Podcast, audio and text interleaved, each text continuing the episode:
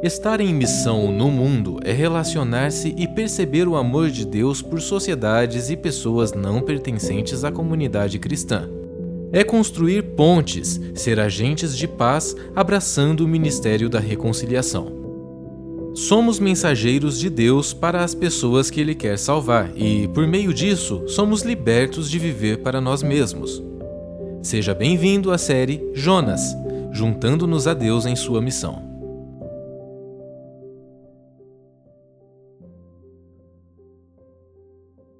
Que a graça e a paz do Senhor Jesus seja uma verdade na nossa vida, seja uma verdade sobre todos aqueles que amam o Senhor. Abre comigo a sua Bíblia lá no livro de Jonas. O livro de Jonas é um daqueles que quando você pede para a pessoa abrir, ela corre lá para a primeira página da Bíblia, né? Para saber onde fica. Mas ele fica depois de Obadias, antes do Miqueias. É bem fácil de achar. Tá tudo certo, tá? Então quem sabe onde está Obadias já achou Jonas? Na verdade é um livro muito curto, né, gente? É quatro capítulos, mas são capítulos curtos. Então, é uma ou duas folhas da Bíblia ali, dependendo, né?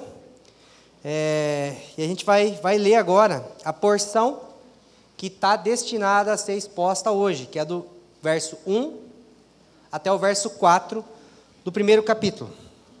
Vamos lá.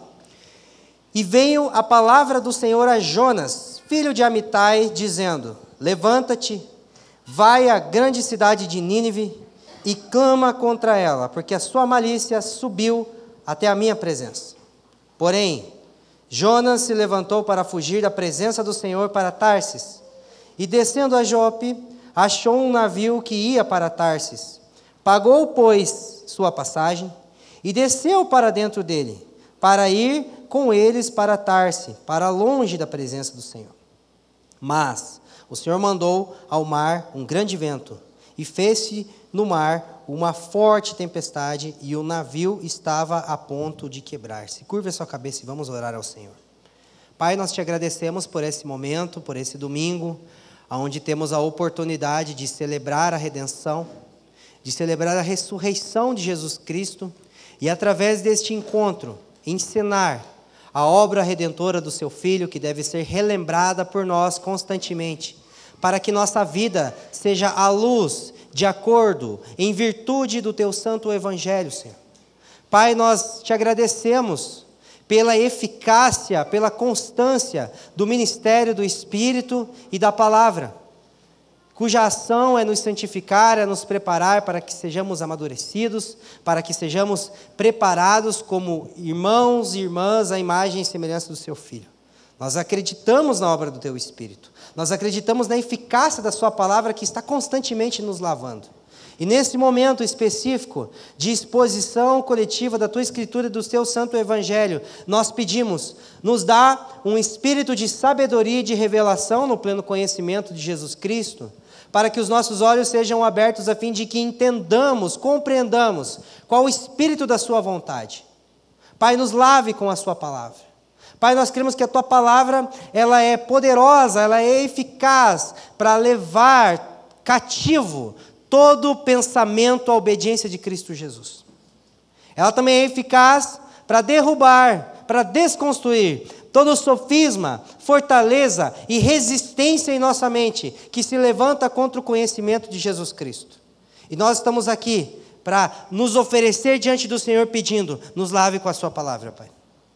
Nós queremos nessa manhã desfrutar e nos submeter à presença de Jesus Cristo, aquele que se revela como o nosso mestre, como o nosso pastor, que tem palavras de vida eterna, que são suficientes para nos conduzir ao cumprimento, à centralidade da sua vontade. Oramos no precioso nome do seu filho Jesus Cristo. Amém.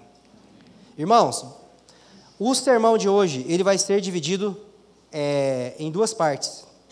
Por se tratar Deixa eu ver se eu consegui ligar. Por se tratar de um início de uma série, então nós vamos dedicar parte desse sermão a uma breve introdução ao livro, tá? E depois nós vamos fazer a exposição desses primeiros, desses primeiros quatro versículos que nós vamos expor hoje.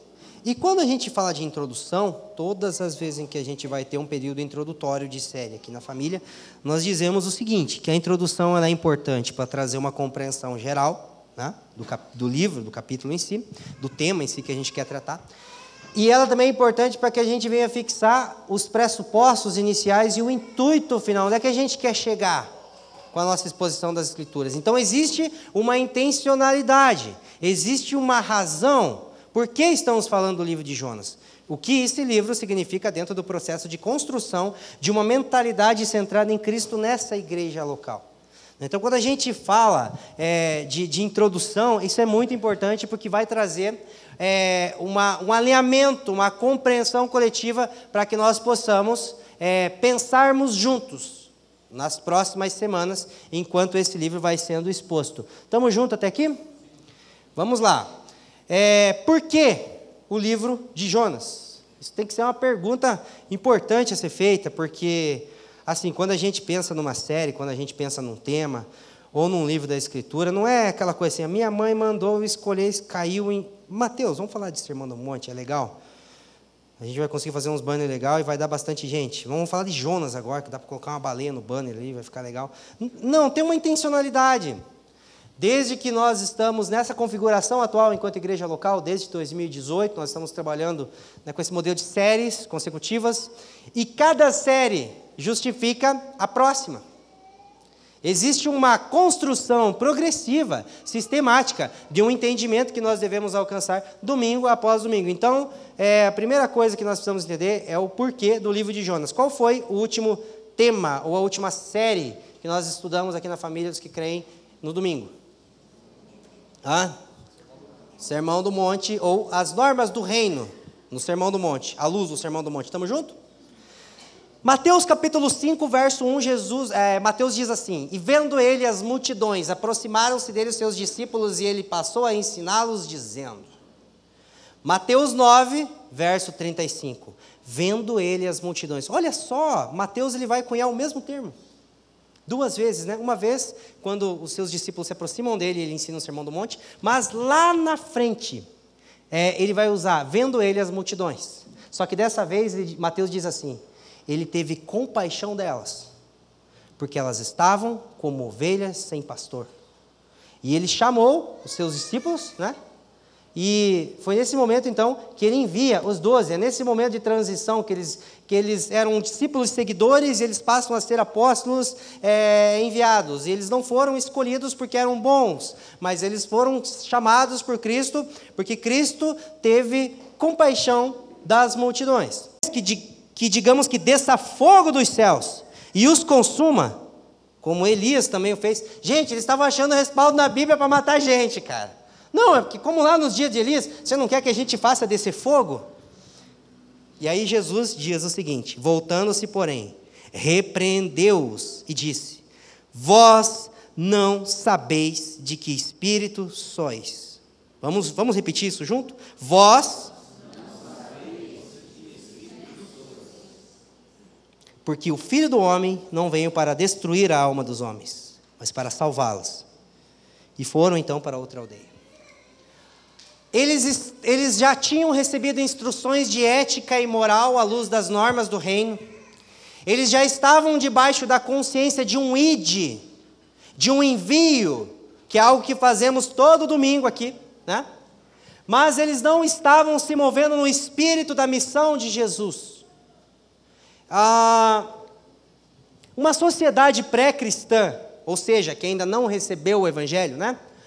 Ela perece pela ignorância ao Evangelho. Mas muitas sociedades pós-cristãs, ou seja, que já rejeitaram o Evangelho, perecem por terem rejeitado o Evangelho em virtude de uma caricatura adulterada que lhes foi apresentada. As pessoas estão nos odiando por causa de Cristo ou estão odiando Cristo por causa de nós? Então existe um, um exercício missionário de pregação ao Evangelho e de testemunho de Jesus, que quando não é feito de acordo com o espírito do Evangelho, faz mais mal do que bem. Suponha que Jesus não chega a tempo, ou eles não pedem autorização para Jesus e faz descer fogo dos céus. A prima do samaritano que morreu queimado ali, que mora na outra cidade, ela ia odiar Jesus ou ela ia amar Jesus? Então, uma coisa é sermos odiados por causa de Jesus, conforme diz o Sermão do Monte. Outra, bem diferente, é Cristo ser odiado por causa de nós. Quando manifestamos um testemunho cristão que não está em conformidade com o espírito do Evangelho. E nós estamos vivendo em dias aonde a nossa postura perante a sociedade, quando desconectada do espírito do Evangelho, do espírito do coração de Deus, ela está fazendo mais mal do que bem. Então, não apenas uma consciência moral, não apenas uma consciência de testemunho social, mas nós precisamos alinhar o nosso coração com o coração de Deus. Estamos juntos? Em outras palavras, o Sermão do Monte, ele tinha como objetivo falarmos sobre as normas do reino. O livro de Jonas, que é um livro que vai falar sobre um Deus em missão, que se depara com um profeta que não estava centrado, alinhado com o coração de Deus, que desenvolve um exercício missional a, a, contra a sua vontade, relutando, mas uma cidade se converte, uma cidade alcançada. Só que mesmo assim, ele não está em conformidade com o coração de Deus. Então, o Sermão do Monte vai falar sobre as normas do reino. O livro de Jonas vai falar sobre o espírito do evangelho. Repita comigo: o espírito do evangelho. O espírito do Evangelho consiste na graça e na misericórdia de Deus, seja para com Jonas, seja para com os ninivitas, seja para comigo, seja para com você. Amém? Amém? Então, essa é a razão. Não é apenas trazer conhecimento, não é apenas nos instrumentalizar, mas alinhar o nosso sentimento, o espírito pelo qual nós estamos vivendo, testemunhando e pregando o Evangelho perante a sociedade. Não adianta fazer do jeito certo, tem que fazer com o espírito correto. Estamos junto? Então vamos lá, algumas informações gerais sobre o contexto histórico do livro de Jonas. É... Para quem quer aprofundar um pouco mais sobre esse assunto, nós temos um podcast, o pastor Fábio e a Deise, que vai falar sobre isso, é, uma hora ali de bastante é, respaldo histórico e tudo mais. Mas eu vou trazer algumas características aqui que vão nos ajudar é, a termos uma noção geral. Jonas, ele é mencionado em 2 Reis, capítulo 14, verso 25, ele é contemporâneo ao rei Jeroboão. Ele reinava sobre Israel nos dias do seu ministério profético. E Jeroboão, ele tem uma característica interessante, porque ele foi considerado um rei muito próspero, ele teve vários avanços na questão militar, na questão geográfica, expandiu seus territórios. Israel desfrutava de certa tranquilidade e prosperidade, é, mas ao mesmo tempo havia uma falência espiritual e moral muito grande naquela sociedade daqueles dias. Porque, é, porque Oséias e Amós, que são contemporâneos a Jonas, condenam os pecados de Israel nos dias de Jeroboão. Então, se você quer entender sobre a condição física, né, social, é, de, do, do, contexto ali de Jonas, de Jeroboão, você vai ler Reis. Mas se você quiser compreender a situação espiritual deles, leia Amós, leia Oséias, que é o livro que fala sobre a esposa, a noiva adúltera. Então, por fora, Jonas, Jonas fazia parte de uma sociedade que por fora estava bem, tinha uma, uma aparência de piedade mas que espiritualmente havia se desviado dos caminhos do Senhor. E como nós vamos ver hoje, e no decorrer dessa série, a impressão que dá é que Jonas participava do que estava acontecendo nesses dias, porque ele também, ele também não estava com o seu coração alinhado com o coração de Deus. É, e aí é o seguinte: é, os assírios, né? quem eram os assírios? Os assírios é um povo gente boa, gente. Cara, assim, o Hamas é Nutella perto deles, cara. Não, verdade. Verdade. Eles pegavam uma criança de seis meses, um ano, cortavam em pedaços, davam para os cachorros comer como se fosse ração. Nossa, Felipe, sério? Eles eram considerados os mais bárbaros dos seus dias, eles tiveram. É, eles foram aqueles que inventaram o primeiro exército profissional. O que, que é um exército profissional? Pessoas que viviam para a, a, vida militar. Até então, os exércitos eram assim, pegavam os caras, camponês, artesão, né, e tal, é, em dias de guerra eles iam lá e se juntavam e iam brigar contra as nações. Os assírios, eles tinham gente que era só para isso. Então, tipo assim, os caras que inventaram tipo BOP, entendeu? Mas, cara, era um BOP do mal. Porque a, as, as técnicas de tortura deles na guerra era assim, de arrancar o couro da pessoa, deixar lá no sol, arrancar a cabeça. Cara, o programa do Datena é fichinha, cara. Verdade, assim, era um povo bem tranquilo, bem gente boa.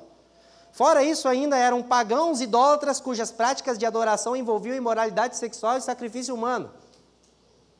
No fundo, no fundo, a gente entende o Jonas, né, cara? Pensa num povo ruim agora aí. Pode ser teu vizinho, tua sogra, teu patrão, os curitianos. São, os meus ninivitas de hoje são os botafoguenses. Estão em primeiro lugar lá. Né? Enfim, os assírios, os ninivitas, eles eram pior do que tudo isso. Nínive era a capital do Império Assírio, né, que exercia uma hegemonia já naquele tempo. Embora ainda não tinha sido um objeto na mão de Deus para destruir o reino do norte, eles já eram um povo né, que. Um povo muito ruim. A gente vai ver isso no decorrer do, do livro também. Ah, algumas características do livro de Jonas. É importante você perceber que o livro de Jonas, ele é um dos únicos, ou talvez o único livro profético que não tem nenhuma sentença profética específica para o povo de Deus. Um assim diz o Senhor. Daí logo em seguida uma palavra que talvez tenha um aspecto messiânico, talvez tenha um aspecto de restauração, enfim, vários aspectos que compõem a pregação dos profetas. Na verdade, o livro de Jonas ele, ele é um livro que ele vai falar sobre uma narrativa. Ele tem uma história, uma oração, uma pregação de cinco palavras e mais uma história. Logo, isso nos leva a entender que trata-se de um livro de caráter descritivo e não argumentativo. Então, por exemplo, livros argumentativos romanos, Gálatas, Efésios, aonde você encontra respostas nesse livro, nesses livros à luz né, da compreensão das grandes doutrinas bíblicas. Mas o livro de Jonas, por ser um livro descritivo, você não vai encontrar tantas respostas, mas ele vai ser um livro que vai te ajudar a ter os questionamentos corretos, a levantar as perguntas corretas, para que nos outros, é, nas outras partes da Escritura você possa encontrar as, as respostas. É, e é importante que é o seguinte, gente, Jonas, ele se destaca como um tipo único de pregador, cara. Normalmente, os profetas do Antigo Testamento, eles eram vistos pelos seus contemporâneos como fracassados. Hoje a gente olha Isaías, é um bichão, né? Jeremias era o cara, né? Nos seus dias, gente, eles, eles tratavam eles como nada. Porque os resultados do seu ministério profético não foram a curto prazo, foram a longo prazo. Porém, Jonas, ele é um cara que, assim, a pregação dele, o ministério dele exerceu um resultado quase que imediato. Talvez o maior avivamento que aconteceu até aquele momento em toda a narrativa bíblica. Uma cidade inteira converteu, gente.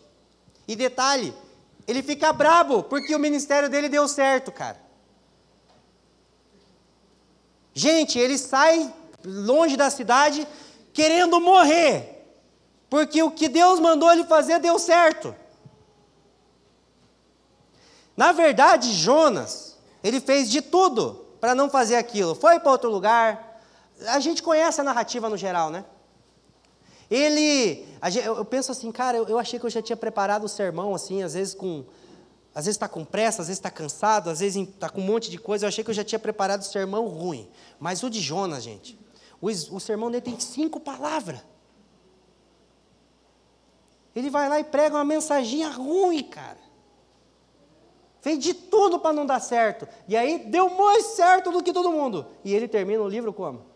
Brabo com Deus, porque deu certo, cara. Essas contrariedades não são normal. Por quê? Então esses porquê que a gente tem que pensar à luz do livro de Jonas, tá? A gente vai trazer várias reflexões nessas próximas semanas desses porquês que o livro levanta. É, principais temas abordados. Então, Jonas é um livro que vai falar sobre o amor de Deus e a pecaminosidade do homem que é basicamente um, do tema, um dos temas que conectam toda a narrativa do Antigo Testamento.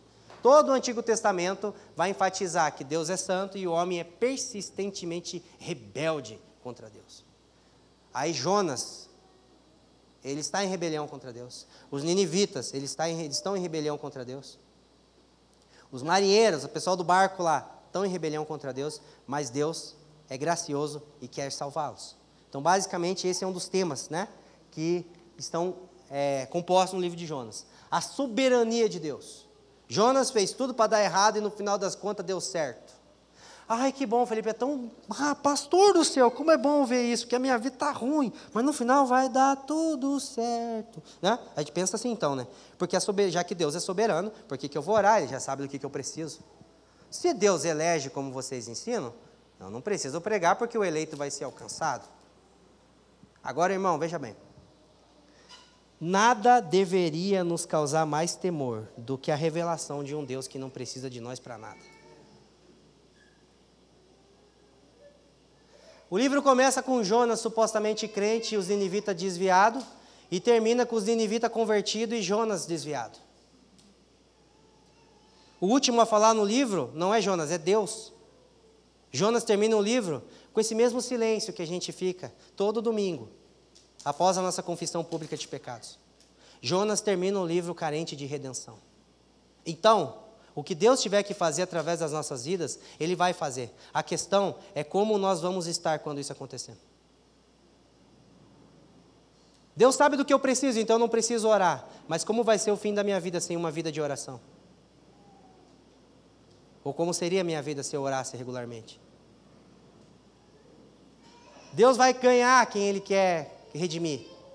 Mas como vai ser o final da minha vida sem uma vida de participação na missão de Deus? Ou como seria a minha vida, muito menos miserável, mesquinha e morna, se eu participasse da missão dele? Então é uma soberania que nos intima a uma parceria em ação e com o mesmo coração do Senhor. Porque o protagonista do livro de Jonas não é Jonas, não é os ninivitas, é Deus. Então, não é um protagonismo no sentido de é, igreja e mundo, Deus é o protagonista dessa história.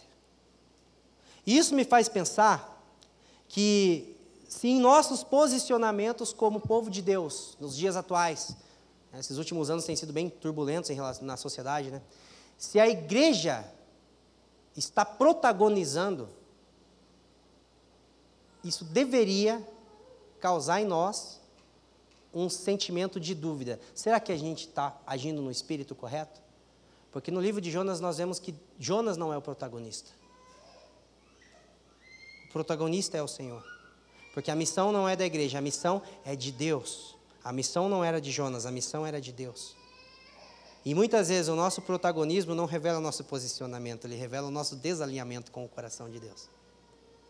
Era para a gente ser coadjuvante era para que nós estivéssemos nos movendo naquele espírito, que ele cresça e que eu diminua. E por que, que o mundo está falando tanto da igreja nesses dias?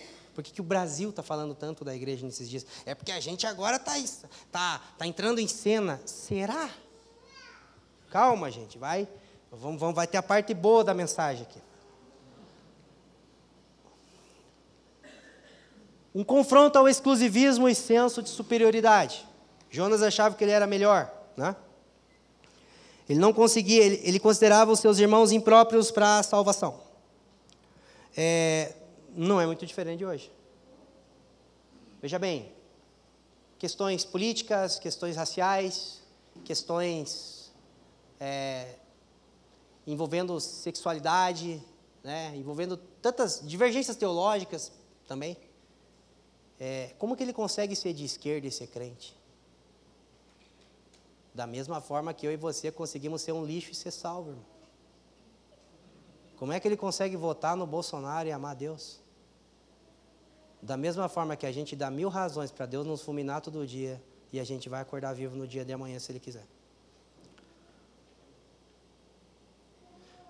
Aí, a gente assiste Som da Liberdade, tem compaixão das crianças que estão sendo traficadas. Mas Deus também queria que o traficante amasse ele. Deus também queria o traficante partindo pão entre nós. A gente tem compaixão da criança que está sendo vítima de um pedófilo agora, em algum lugar no mundo. Mas Deus também ama o pedófilo. Sabe o que é o problema do livro de Jonas? Ele causa isso aqui que está gerando agora aqui. Ele ofende a nossa mente. Ele ofende a nossa moralidade. Ele ofende o sentimento que muitos de nós temos de achar que é, alguns merecem mais a salvação que o outro. Cara, aquele irmão é uma bênção, ele só falta ser crente. Mas Pedro do céu, mas tem tudo, só falta Cristo na vida dele. Ele é uma bênção, o pecado dele, independente de qual seja, só matou Deus. Só. Ah, aquele lá não tem jeito não, aquele lá nem Jesus resolve. É. A gente age assim. Se o Hamas, vou usar eles agora que estão na hype, né? Como se não tivesse terrorismo antes do Hamas. Vamos falar do Hamas, né? Se eles fossem destruídos agora pelo exército de Israel, aí, aí o Biden entra junto na treta, Deus faz algo na vida do Putin e os caras vão lá e destroem. A gente ia ter aquele sentimento assim, cara, que alívio. Só que Deus não se alegra na morte do ímpio.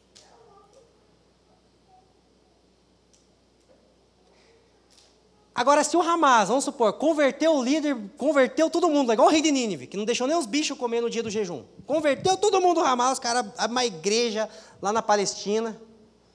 A gente ia ficar assim, é, tem que ver, né? Igual os primeiros cristãos quando Paulo converteu.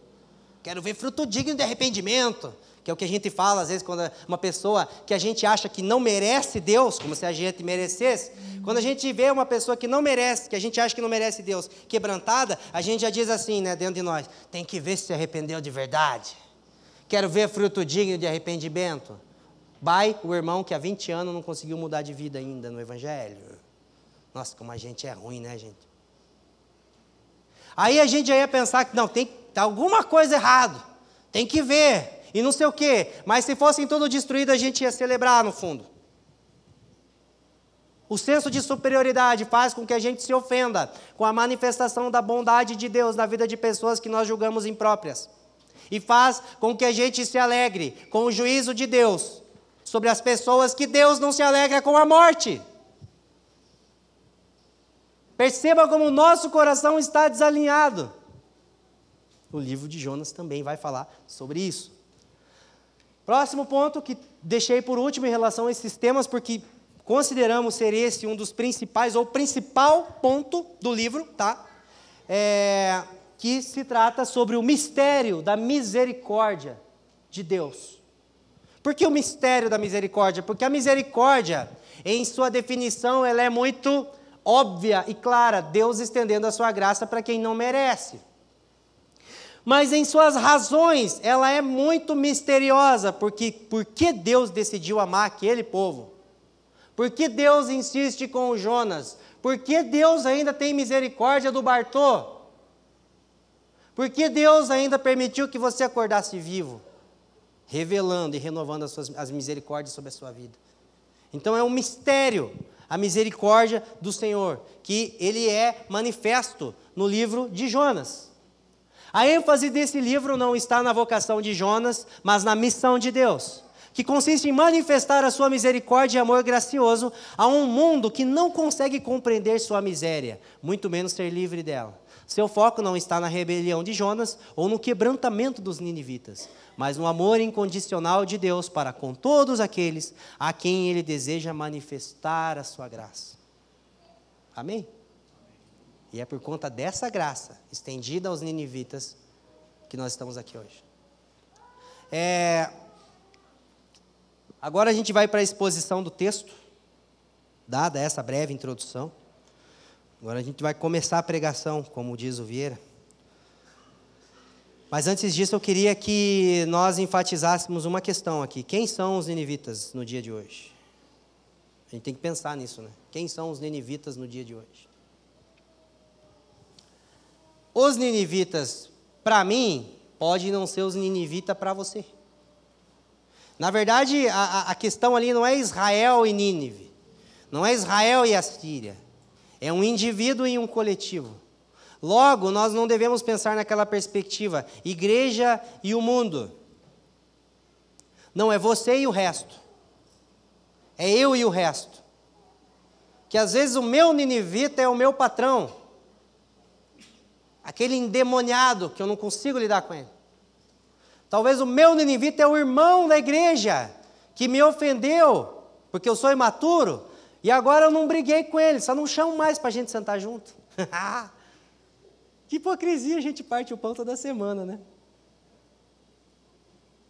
Talvez o meu ninivita é minha esposa, que eu casei chamando ela de Eva, e agora é minha praga do Egito. É. Talvez é o meu marido, que era uma benção, agora é um demônio dentro de casa. Você tem que encontrar teus ninivitas, irmão. Às vezes teu ninivita é o teu pastor tenha misericórdia de mim, dos meus irmãos. Né? Às vezes o teu ninivita, você, você vai ter que achar. Então não é uma questão igreja e mundo, porque às vezes as nossas crises elas estão aqui, elas estão dentro de casa. Os, os nossos ninivitas são todas as pessoas que nós consideramos impróprias para provar da graça de Deus que nós provamos. Né? Mas, dado isso, vamos então para o primeiro ponto dentro dessa exposição, compreendendo a misericórdia de Deus no verso 2. Olha o que diz lá.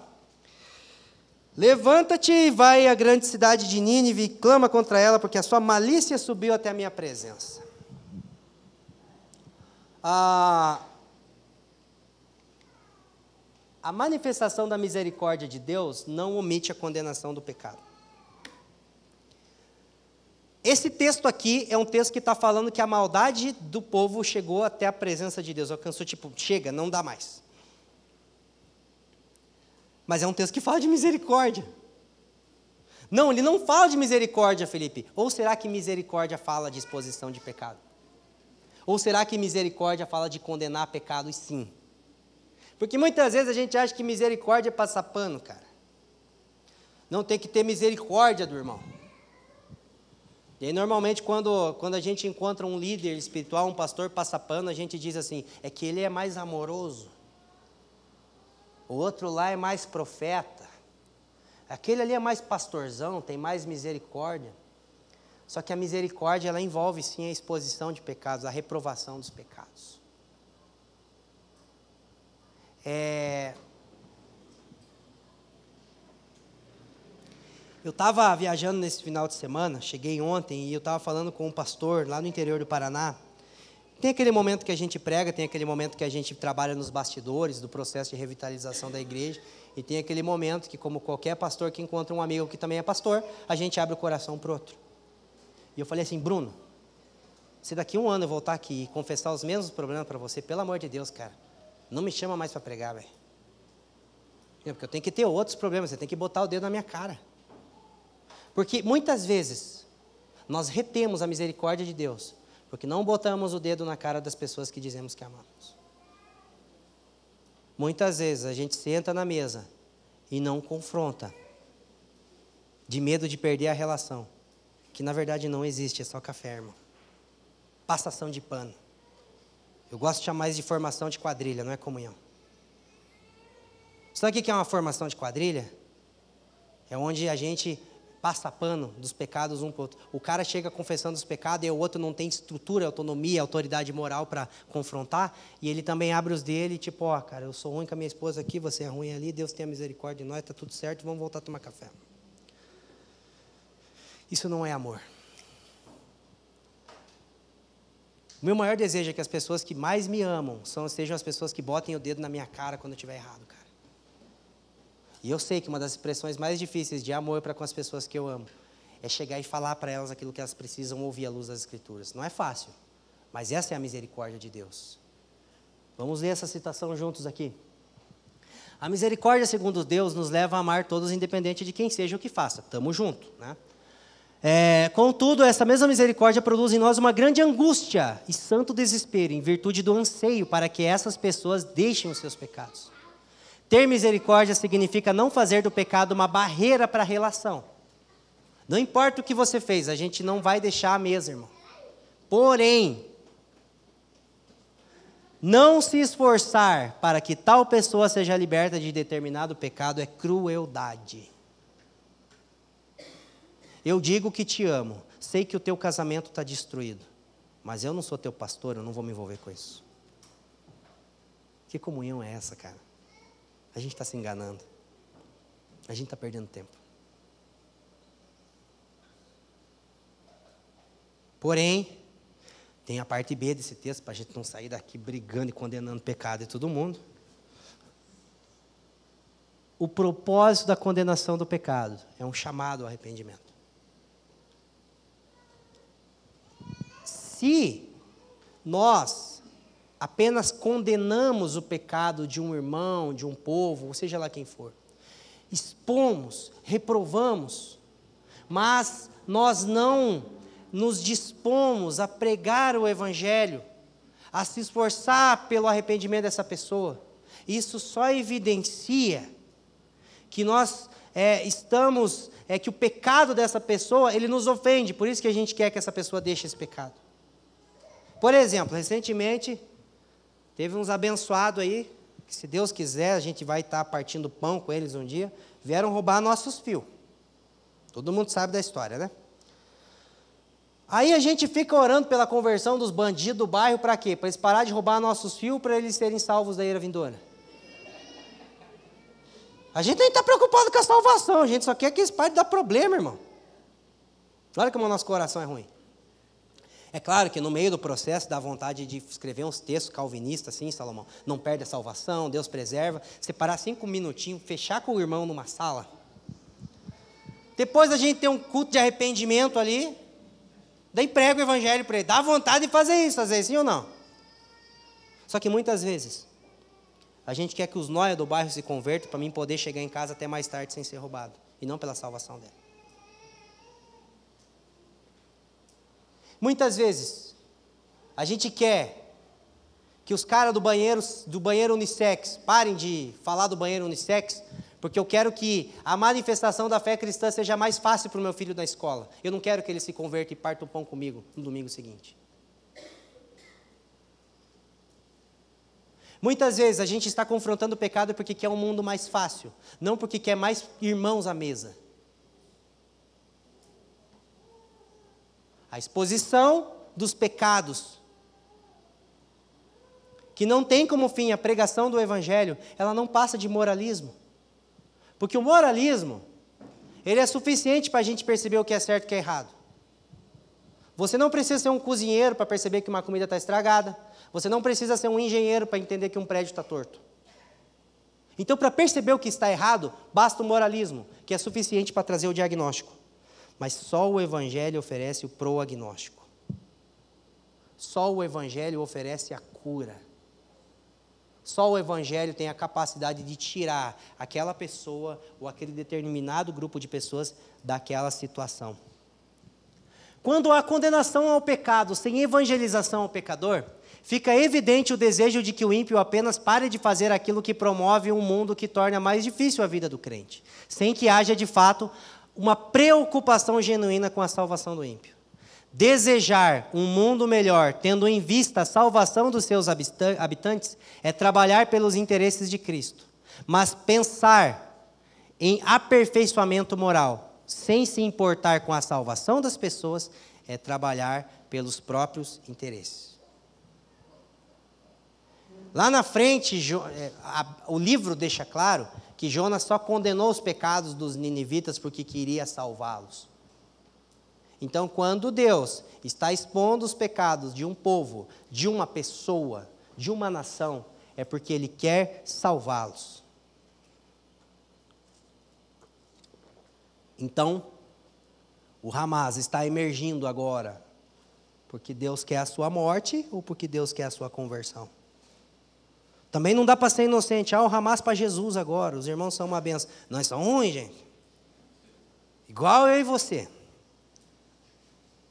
Mas se Deus está expondo pecados, é porque Ele anseia por salvação. Estamos juntos até aqui, gente? Vamos avançar. Ah, aonde o conhecimento de Deus tem nos levado? Esse é um ponto importante porque você vê Jonas, é, Deus diz assim para Jonas: vai lá, diz para ele que a maldade dele subiu até mim, e. Né? Porque Deus não revela naquele verso em específico que Deus queria manifestar misericórdia. Deus só diz isso. Só que lá no capítulo 4, Jonas diz para Deus assim: Olha, eu não fui, porque eu sei onde é que você queria chegar. Você é misericordioso, você ia querer salvar eles, por isso que eu não fui. Então Jonas se rebelou contra Deus não é porque é ignorante em relação a Deus, porque ele conhecia Deus. E a pergunta que fica é: o crescimento no conhecimento de Deus tem gerado o que em nós, irmãos? Porque a impressão que dá é que muitas vezes, quanto mais conhecemos as Escrituras, a teologia, a Deus, mais arrogantes nos tornamos. Aí agora que eu entendo das doutrinas, sim, pelo menos o básico, eu já acho que aquela igreja lá que tem aquela doutrina, os irmãos nem salvos são. Eu já acho que aquele grupo lá, não, aquele lá, não, não, não é salvo. E eu começo a julgar. Como se aqui não tivessem pessoas destinadas a ir.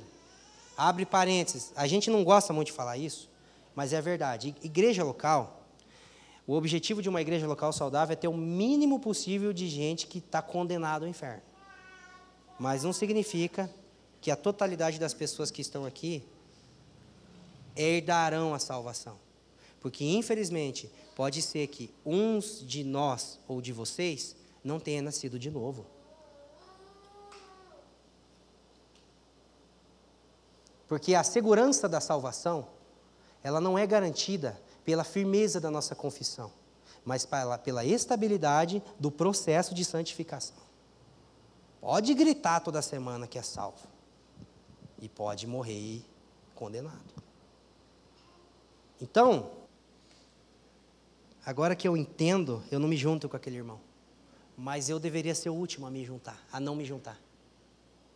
Não, porque agora eu estou entendendo política. Eu até li o livro do Leandro Vieira. Coitado, Leandro, que tem de gente que é, que usa o livro dele às vezes, né? Então eu não vou lá almoçar com meu pai esse domingo, porque ele é de direita e eu sou de esquerda. Mas na verdade, se eu estou conhecendo algo a respeito de Deus, eu deveria ser a primeira pessoa a estar lá no domingo. Então fica uma reflexão. Porque a quem muito é dado, muito é. E eu vou dizer uma coisa para vocês. Quanto mais a gente sai visitar outras igrejas, mais a gente conclui que nós temos recebido muito, cara. Isso me dá um temor. Me dá uma alegria, mas ao mesmo tempo me dá um temor. Porque nós temos recebido muito. E muitos têm feito tanto com tão pouco, que eu acredito que nós poderíamos fazer mais, uma vez que temos tanto. Ah, Felipe, mas não tem a ver com fazer, no que se refere às coisas concernentes à salvação. Apenas, porque fora disso é justificativa para a nossa omissão. Que o Senhor nos dê graça para que nós possamos andar de acordo com o conhecimento elevado de Deus que Ele tem nos dado. Amém?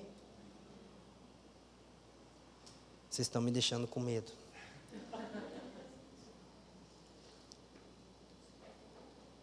as várias formas de fugir de Deus. Eu espero que seja a fome. Eu espero que seja o calor. É, Jonas, ele pega né, um barco e vai para outro lugar. Podia ir por terra num lugar mais curto, mil quilômetros. Foi para outro lugar, três mil quilômetros de barco. Né? E aí, isso aqui vai revelar que existem várias formas de fugirmos do Senhor. E a primeira delas é essa aqui, ó. Nem tudo que não é imoral não é pecado. Porque a gente pensa assim, que pecado, né, no nosso contexto, é questões morais. Mas, irmão, Jonas saiu dali e foi trair a mulher. Jonas saiu dali e foi para um bar. Jonas saiu dali e foi para o jogo do Corinthians. É pecado. Do Flamengo, não. Mas, irmão, ele não comete nenhuma falha ética e moral aqui mas ele está em pecado. E muitas vezes o nosso moralismo, a gente fica com a consciência tão, tão tranquila, porque não rouba, não bebe, não fuma, não trai, não bate na mulher. Aí um dia um irmão chegou com essa para mim, eu falei, cara, você quer um prêmio por não ser um sem vergonha? Vamos te honrar no culto junto com Jesus, porque você não é um salafrário, porque você não é um cafajeste. Só que muitas vezes nós podemos estar em pecado, sem estar cometendo deslizes morais. Às vezes é o trabalho, que não era para mim ter entrado lá. Às vezes é aquela namoradinha, que até é convertida, mas aquele namoro não é de Deus. Pastor, a gente não está dormindo junto. Não se trata disso, meu irmão. Esse final de semana agora os irmãos estavam comentando sobre um irmão que que é, é divisa ali com o Mato Grosso, onde eu fui, né? E ele trabalha numa empresa de ar-condicionado. E tem duas coisas que dá dinheiro lá para cima, que é calor, né? Primeiro é vender boi, que o povo lá é rico porque cria bastante boi. E segundo é ar-condicionado, né? Então a empresa do irmão está bombando. Ele falou assim, ele nunca está em nada. Vem no culto a cada três meses. Aí eu olhei para ele e falei, na verdade, todo domingo ele não falta o culto, ele só está indo adorar o Deus dele, que é Mamon. Irmão, ninguém falta culto, cara. Se você não está aqui, cultuando Deus conosco. Você pode estar em casa cultuando Deus com a tua família, ou você pode estar cultuando os seus deuses, mas você está cultuando. E às vezes é moralmente correto. Esse é o problema. O deslize de Jonas não foi moral. E muitas vezes nós achamos que não estamos fugindo de Deus porque estamos fazendo o que um cidadão deve fazer. Nem um cristão, um cidadão. Ah, o moralista tende a encontrar paz com sua consciência porque tem parâmetros muito rasos para definir pecado. Enquanto que o cristão autêntico convive com profunda angústia ante a possibilidade de haver algum, momento, algum elemento de sua vida que esteja em desacordo com a vontade de Deus. O risco do moralista não estar praticando algo moralmente reprovável e ainda assim estar vivendo em pecado é grande, ao passo que a angústia faz parte daquele que anseia por níveis de santificação mais profundos. As pessoas mais parecidas com Jesus que eu conheci na minha vida era gente que olhava para mim e falava assim: Felipe do céu, preciso me converter. Eu pensava, então, estou auxiliar de Satanás. Deus expulsou Lúcifer, o segundo fui eu. Se aquela irmã ali precisa converter, cara, quando chega na casa da dona Elisete, ela começa a falar que é pecadora. Eu quase não acredito, irmão. Eu falo, mas no que, irmã? Porque pessoas parecidas com Jesus estão profundamente angustiadas, não apenas com sua, as suas falhas morais, mas com cada elemento da sua vida que pode estar ou não em acordo com a vontade de Deus. Enquanto muitos de nós, que somos uns baitas e uns moralistas, só porque nós não fizemos muitas, muita besteira essa semana, a gente acha que está bom. Deus, essa semana não, não traí minha mulher. Nossa, que legal, né? Nem tudo que não é imoral não é pecado. Tamo junto, gente? O lado irracional de nossas convicções racionais. Você vai perceber que no livro de Jonas, gente, ele prefere ser jogado de um barco e morrer. Ele não sabia que daqui três dias a baleia ia vomitar ele. Ele nem sabia da, da baleia, irmão. Ele não sabia que tinha um bote salva-vida lá. Então eles Cara, me joga no mar. Gente, ele estava dando a Deus para essa vida. E ele preferiu morrer do que cumprir aquilo que Deus tinha pedido para ele. Então, o seu conhecimento de Deus, que aparentemente era algo coerente, racional, levou ele a cometer loucura. E muitas vezes os nossos argumentos para os relacionamentos com as pessoas são bem respaldados argumentos é, sofisticados teologicamente, politicamente. Não, é porque eu não sento com aquele irmão lá que é de esquerda por causa disso. Gente, já parou para pensar que tem gente que, desde a eleição passada até hoje, não fala mais um com o outro? Teve gente sendo expulso de igreja, gente. Tem irmão biológico, que depois que um irmão revelou ou é, expôs que é homossexual, não conversa mais com o restante da família que é crente. Gente, que espírito de loucura que é esse, cara? A gente está matando pessoas no nosso coração. A gente está rompendo relacionamento por causa de briguinha de Facebook. Tretaram no comentário de um pastor que nem sabe que vocês existem e vocês começaram a discutir teologicamente. Parar de conversar. Gente, isso é um espírito de loucura. Então, nós percebemos que muitas vezes os nossos posicionamentos, eles são coerentes no argumento, mas o comportamento é loucura. Aí você, você vai desenvolvendo argumentos com base em traumas e não com base no absoluto de Deus. Nós precisamos entender que muitas vezes nossos argumentos são racionais, mas nossa postura é irracional, cara. É o que Jonas fez. Ele estava é, tinha argumentos para preferir a morte do que a conversão de um povo. Próximo ponto, gente. É, o problema da misericórdia seletiva. Isso aqui é muito importante. Veja bem, Jonas não queria que os ninivitas, os ninivitas convertessem, né? Mas vai lá no último capítulo do livro e cresceu uma planta lá. E ele termina, e aí depois aquela planta secou. Ele termina o livro lamentando a morte da planta. Mas ele, pai de planta, irmão. Olha o fim do Jonas, né? Tem pai de planta agora. Criador de. Como é que é aquela. É, aquelas plantinhas gordinhas agora que está na. A Ju é pai de, mãe de planta também lá em casa. Suculento. Aí ele consegue ter, chorar pela morte de uma planta, mas ele não consegue celebrar a conversão de uma cidade, gente. Nós somos muito seletivos em nossa forma de exercer misericórdia. Quando é alguém que eu gosto, quando é alguém dos meus, não é pecado, é fraqueza. Quando é alguém que eu não vou com a cara, tá vendo? Aí tem aqueles irmãos que, como eu gosto dele, eu quero puxar saco em rede social, eu já curto a postagem antes de ler o texto. É dos meus, né? Ele pode estar tá falando lá, eu amo Satanás, mas você não leu, você já curtiu. Aí, quando tem um irmão que eu já não vou com a cara, eu leio e releio o texto mais cinco vezes para achar uma vírgula teologicamente errada, para mim comentar embaixo.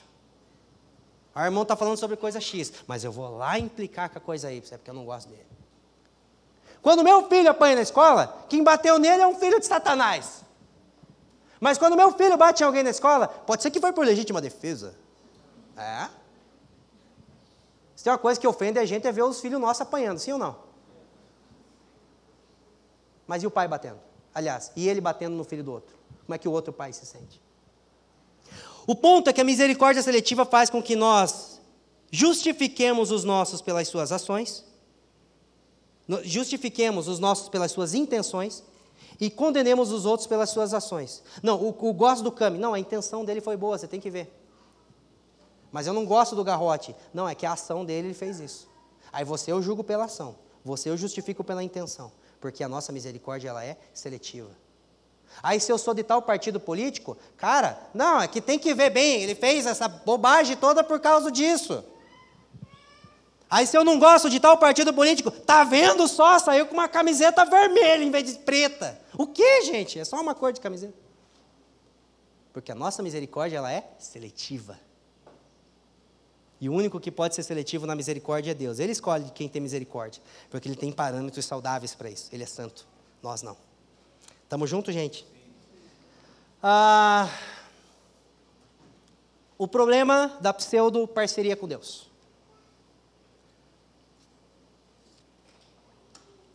Os ninivitas não converteram? Converteram.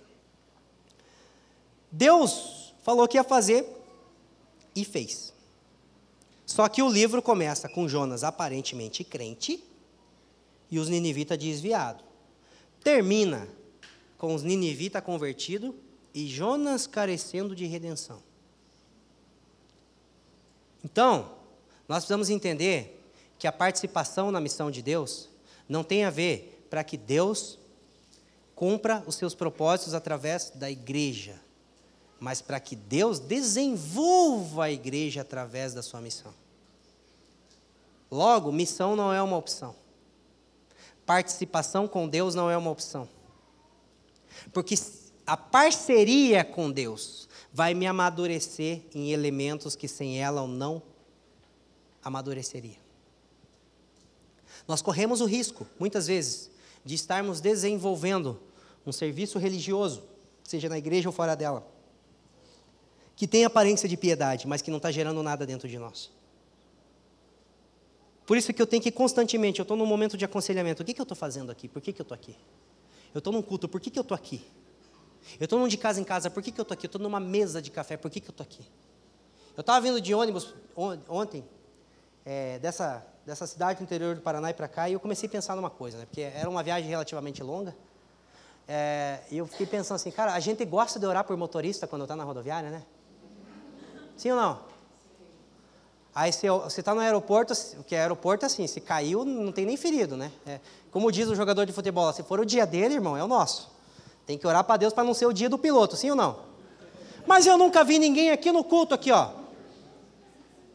Aqui, ninguém está na rodoviária, ninguém está no aeroporto. Deus abençoe o piloto da Latam, do voo 3548 agora. Leve ele em saúde, em graça, cuida dele.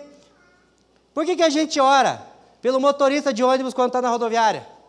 Porque a gente é crente, que a gente gosta de fazer uma oração antes de pegar a viagem. Não, porque a gente está preocupado que ele nos leve para o seu destino em segurança. A gente não está preocupado se ele pode morrer como um filho da ira de Deus.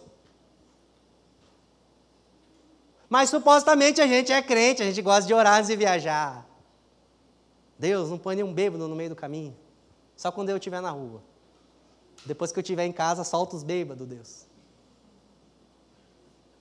Aí a gente ora pelo motorista, porque quer que ele não morra para a gente não morrer. Mas a gente não ora para que ele não morra sem salvação. Está vendo como é que é um serviço religioso do dia a dia? Do dia a dia, cara. Que não está gerando nada em nós. Que está mostrando a nossa desconexão com o Espírito da missão de Deus. E essa é uma forma de fugir de Deus. Então não tem a ver apenas com moralidade, não tem a ver com senso de envio, tem a ver também com estar no mesmo Espírito. Gente, a gente está na reta final agora, fiquem tranquilos, tá? É, eu estava falando com os irmãos no primeiro culto que a gente vai fazer uma semana só com um pregador coach, assim para trazer um tempo mais de pregações positivas, assim e tal, para animar os irmãos, para encorajar, porque essas últimas estão tá sendo difíceis. Semana passada eu ouvindo, eu falava, meu Deus, não para de bater, cara. Só que daí, assim, é o que o texto diz. Não é, não é que está batendo, se termina em tom assim, eu não tenho que inventar outra coisa, é o texto que diz. Né? É ruim porque daí as pessoas ficam com raiva da gente, mas eu também fico com raiva. Só que se nos ofende é porque a gente ainda pode amadurecer. Sim ou não? Quando parar de ofender, é porque a gente já vai estar cuidando dos outros. E sendo ofendido em outras coisas que a gente ainda nem consegue ver agora que está errando. Né? Mas tem é, uma advertência final, que ela está no capítulo 4, que ela está no verso 4, que diz assim: Mas o Senhor mandou ao mar um grande vento, fez-se no mar uma forte tempestade. O navio estava a ponto de quebrar-se. Quem mandou a tempestade? Satanás? Deus. É interessante como Deus ele age ali com as circunstâncias da natureza, né? É Deus que faz. E veja bem, gente, Jonas, ele tinha tudo para ter uma das viagens mais massa na vida dele, cara. Cara, eu vou lá, vou pregar, Deus já está comigo, vou evangelizar uma cidade, ela vai converter, mano. Cara, Salomão sabe, quando você vai naqueles lugares assim, cheio de expectativa, não acontece nada, cara. Mas, tipo, já estava garantido que ia ser um avivamento, cara. Tipo, era um descende com propósito, estava garantido no final que ia ter um avivamento mesmo. É. Ia ter um derramar de espírito. Jonas tinha tudo para ter a melhor viagem da vida dele. Se tornou a pior experiência possível da vida de uma pessoa. Quase morreu. Porque na verdade, é isso aqui, ó. O custo da desobediência é maior que o custo da obediência. Irmão, casamento é benção ou é maldição? É benção, né? Mas se o meu casamento está me, me trazendo dias tão difíceis, será que não é por causa da dureza do meu coração? O trabalho não é uma dádiva? Você acordar com saúde amanhã para ir trabalhar? É um dom de Deus, cara. Mas se está tão difícil, não é porque eu estou lá por dinheiro, não é porque eu estou na escola com, por diploma e não por propósito. Por que está tão pesado? Congregar não é maravilhoso? Cara, eu chego aqui, eu fico, olha, olhando para meus irmãos assim, eu fico, gente, eu não sou digno de estar aqui, cara. É tão gostoso. Mas se às vezes é tão pesado, será que não é por causa da dureza do nosso coração? Ai, tem que ir no domingo, né? Irmão, tem que ir, então não venha, pelo amor de Deus. Vai no culto de evangelismo para nascer de novo. Não, porque tem que estar no de casa em casa. Não tem que nada, cara.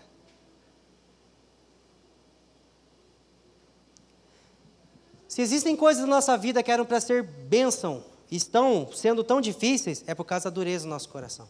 É porque nós estamos insistindo em pagar o alto custo da desobediência, cara. E Deus ele quer dar uma vida leve para nós. Deus quer dar uma vida satisfatória para nós. Olha que motivacional isso. Não. Não é motivacional, é uma verdade. Porque isso não significa que as, todas as circunstâncias vão ser mudadas.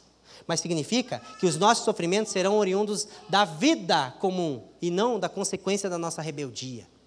Muitas vezes, nós estamos sofrendo mais pela consciência das nossas rebeliões, pela consequência das nossas rebeliões, do que necessariamente pelos sofrimentos oriundos da vida. Filho não é para ser um inferno em casa, não.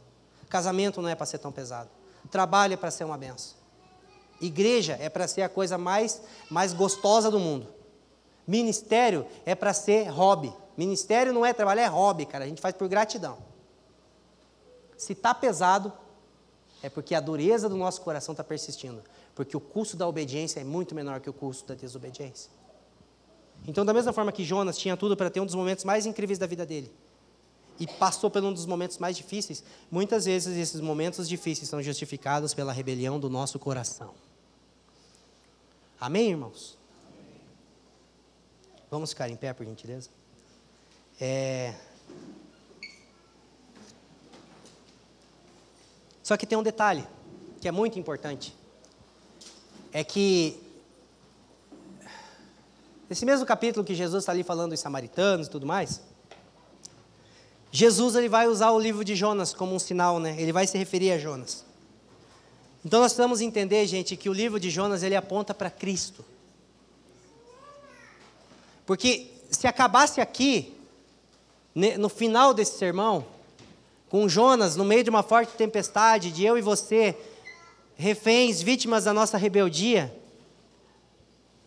não haveria nada, não haveria recurso, não haveria nada que pudéssemos fazer para que não fôssemos salvos. Só que, gente, o livro de Jonas é um livro que fala sobre graça, que fala sobre misericórdia. Nós estamos aqui por quê? Pela misericórdia.